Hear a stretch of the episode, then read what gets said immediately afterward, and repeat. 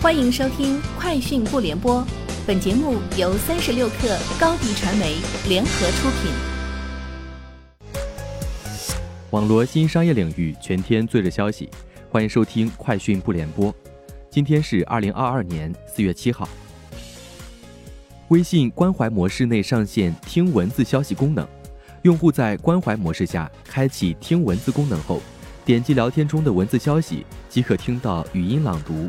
目前已于安卓、iOS 已经基本全部覆盖，微信更新到最新版本即可体验。广汽传祺2022款 GS3 Power 今天正式上市，官方指导价区间为八万四千八百元至十万两千八百元。据了解，新款 GS3 Power 将搭载传祺第三代 270T 发动机及爱信 6AT 手自一体变速箱。峰值扭矩二百六十五牛米，百公里加速为八点七秒。据企鹅电竞官网，企鹅电竞发布退市公告称，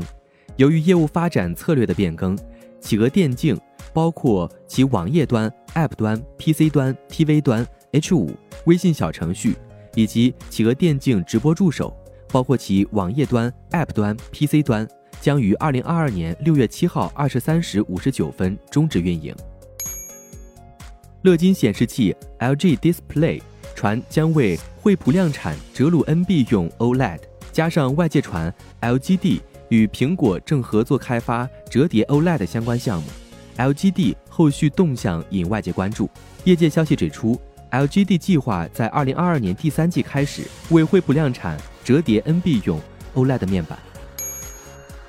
据报道，日本政府日前汇总了新战略量子未来社会愿景草案。提出将在本年度内建成首台可进行超高速计算的量子计算机，在东北大学等国内四处打造量子技术研究基地。日本政府最快将在本月内做出决定。该战略的另一目标是，二零三零年使国内量子技术用户达到一千万人。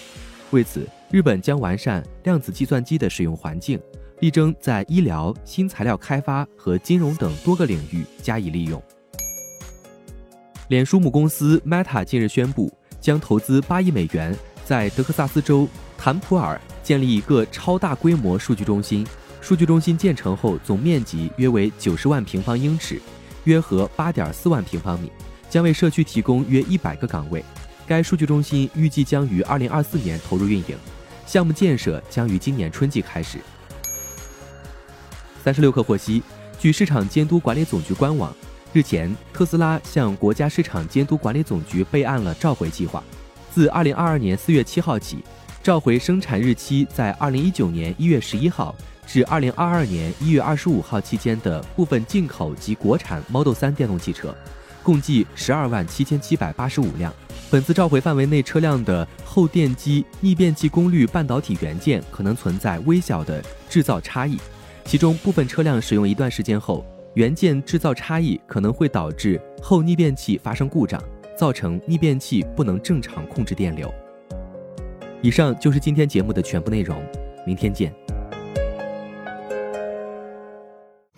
你的视频营销就缺一个爆款，找高低传媒，创意热度爆起来，品效合一爆起来。微信搜索高低传媒，你的视频就是爆款。